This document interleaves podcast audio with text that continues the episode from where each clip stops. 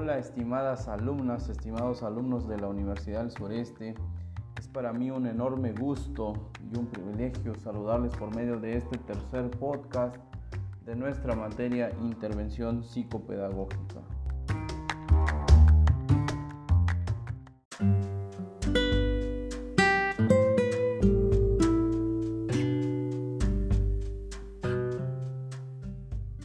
A tocar el tema de las características de las escuelas inclusivas. Primero, una de las características que deben de tener las escuelas incluyentes es el de planteamientos educativos amplios. Esto nos hace pensar que en el modelo de integración educativa pues era un tanto reducido o muy reducido el modelo de escuela inclusiva para todos se ha venido configurando para responder adecuadamente a la diversidad. Eso de, de, lo que hemos hablado a través de los primeros dos podcasts, ¿no? Somos tan diferentes en la parte intelectual, en la parte del razonamiento, del análisis, de la reflexión y también en la parte social. Sí, algunos somos muy tímidos, otros son parlanchines, unos socializan muy luego, a otros nos cuesta.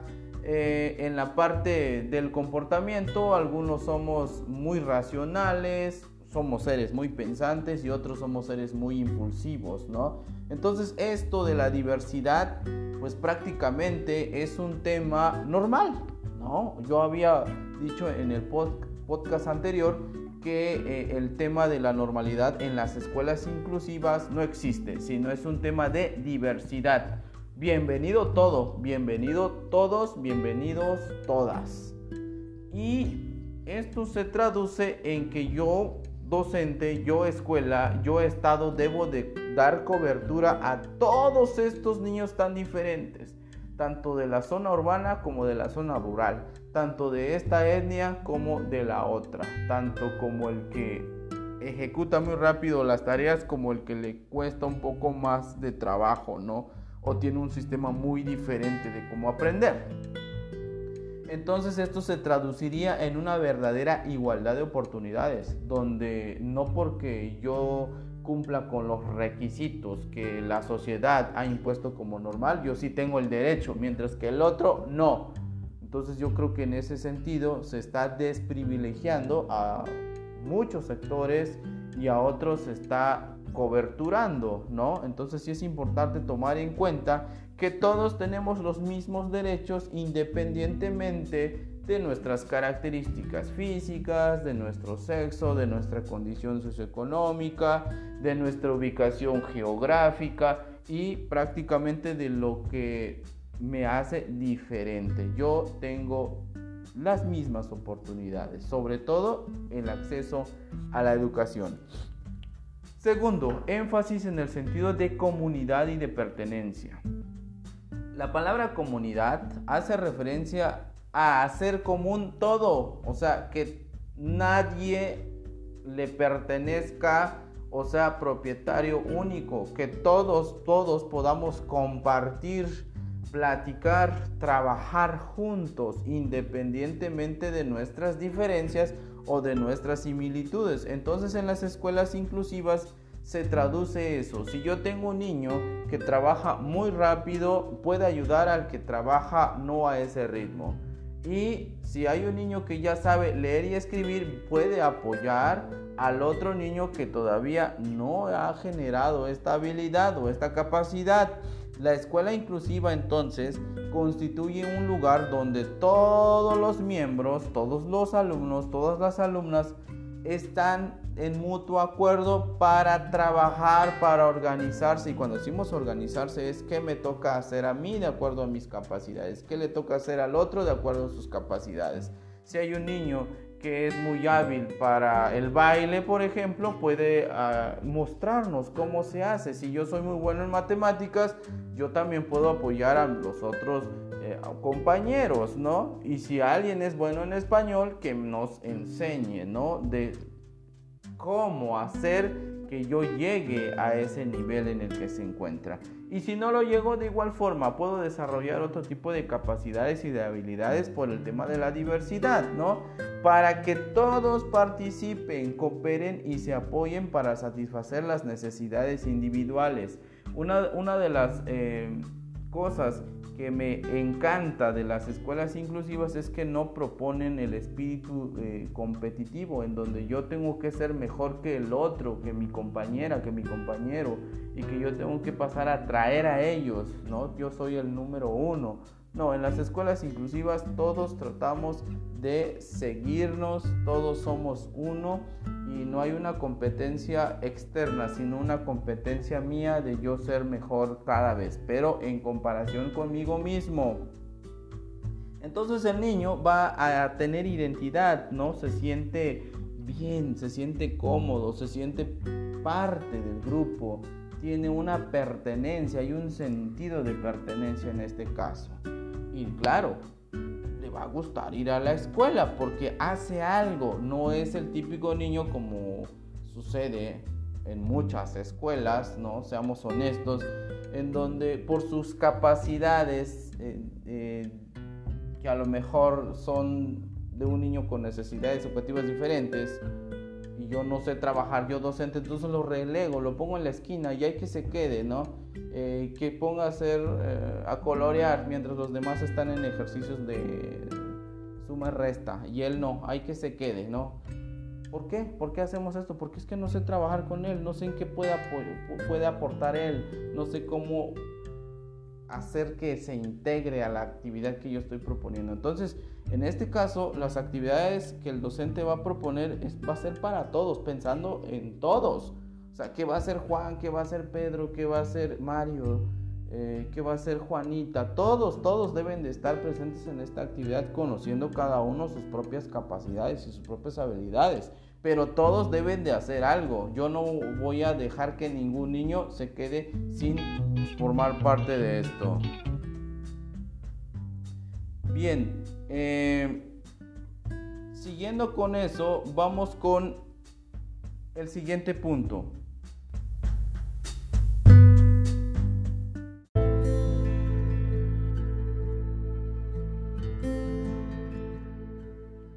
La tercera característica de las escuelas inclusivas tiene que ver con los servicios basados más en la necesidad que en el emplazamiento y los apoyos en el aula ordinaria. Es decir, que todos los servicios que cuente una escuela debe de estar basado en lo que los niños van a necesitar, no en lo que desde en un escritorio, en un gabinete propongan dar. Sí, o sea, las escuelas van a definir necesitamos esto porque nuestros alumnos son de estas características, ¿no? Cada estudiante es reconocido como un individuo con potencialidades y necesidades y no como un miembro de una categoría. Es decir, no denle esto porque así tiene que ser el niño o puros pupitres para niños derechos, porque todos tienen que ser derechos, no diestros. En ese sentido, pues no están viendo la necesidad de un niño que, que, es zurdo, que usa la mano izquierda, ¿no?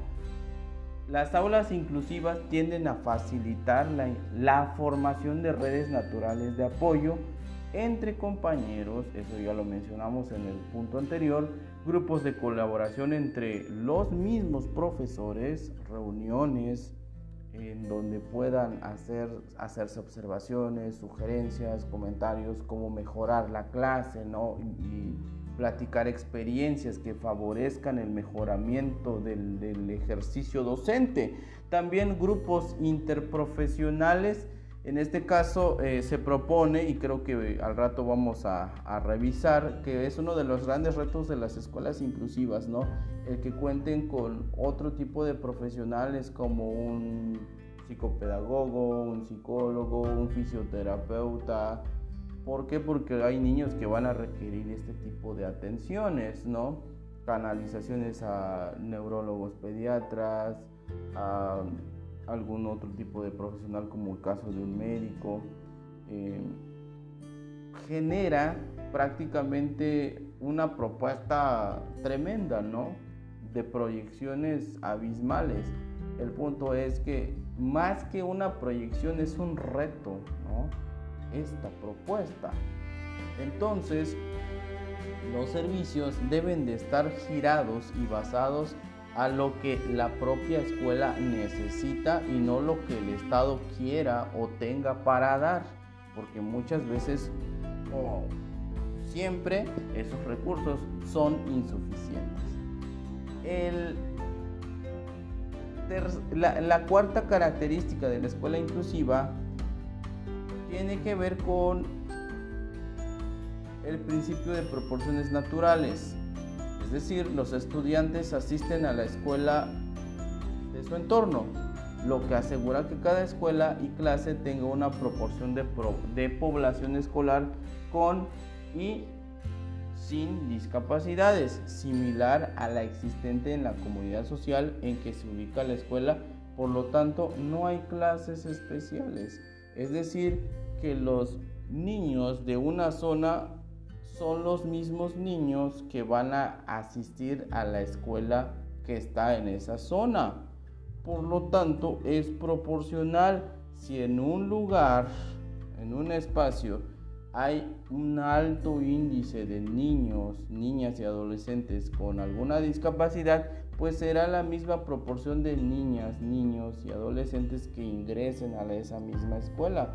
Por lo tanto, no hay clases especiales, sino hay una atención y hay una cobertura de lo que en ese lugar, en ese espacio geográfico existe, ¿no?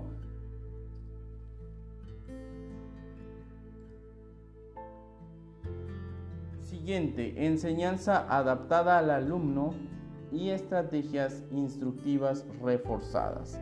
Los recursos y apoyos que se facilitan al alumno y a la alumna en las escuelas inclusivas van dirigidos a que todos alcancen los objetivos educativos propuestos en la planeación didáctica, adecuados a sus propias necesidades y no predefinidos según una norma. Lamentablemente creo que esta eh, es una de las características que hoy día gestan, ¿no? O sea, ya hay un formato establecido y puedes hacer pequeñas modificaciones o ninguna, ¿no? O sea, ya viene cómo vas a trabajar y cuáles son las condiciones que vas a tener para dar la clase, cuáles son los objetivos para todos los niños, sin importarme que alguno tenga alguna necesidad especial o alguna barrera para el aprendizaje. Eh, en ese sentido, pues es un tanto complicado este punto de la escuela inclusiva. Es una característica, pero yo siento que más que una característica es como lo ideal de una escuela inclusiva, ¿no? Y imagínate elaborar una planeación para 10 niños, ¿no? Porque los 10 niños aprenden tan diferente que no puedo elaborar una sola para todos ellos. ¿Cuánto trabajo le va a resultar al, docente? Si solamente la planeación ya es un trabajo enorme, ya es una faena, imagínate la clase, ¿no?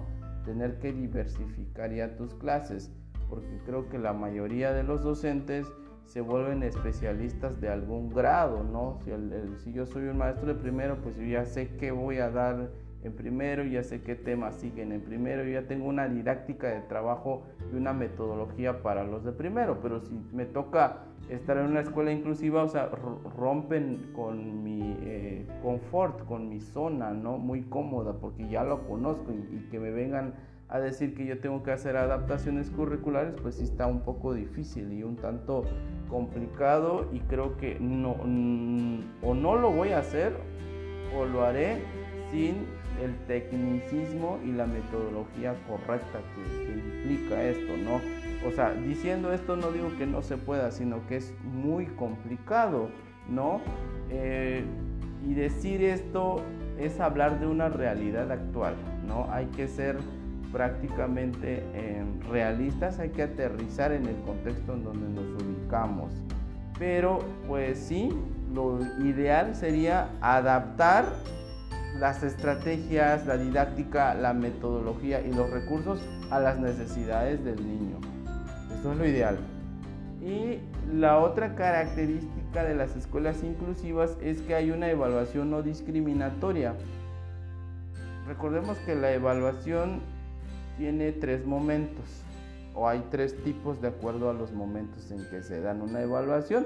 Primero tenemos la evaluación inicial o diagnóstica, la evaluación formativa, que es en el desarrollo del, del, contenido de cada una de las asignaturas, y la última que es la evaluación sumativa, ¿no?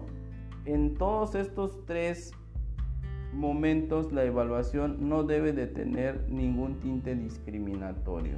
Esto significa que hay que evaluar de forma igual si se puede o de forma distinta cuando lo ameriten.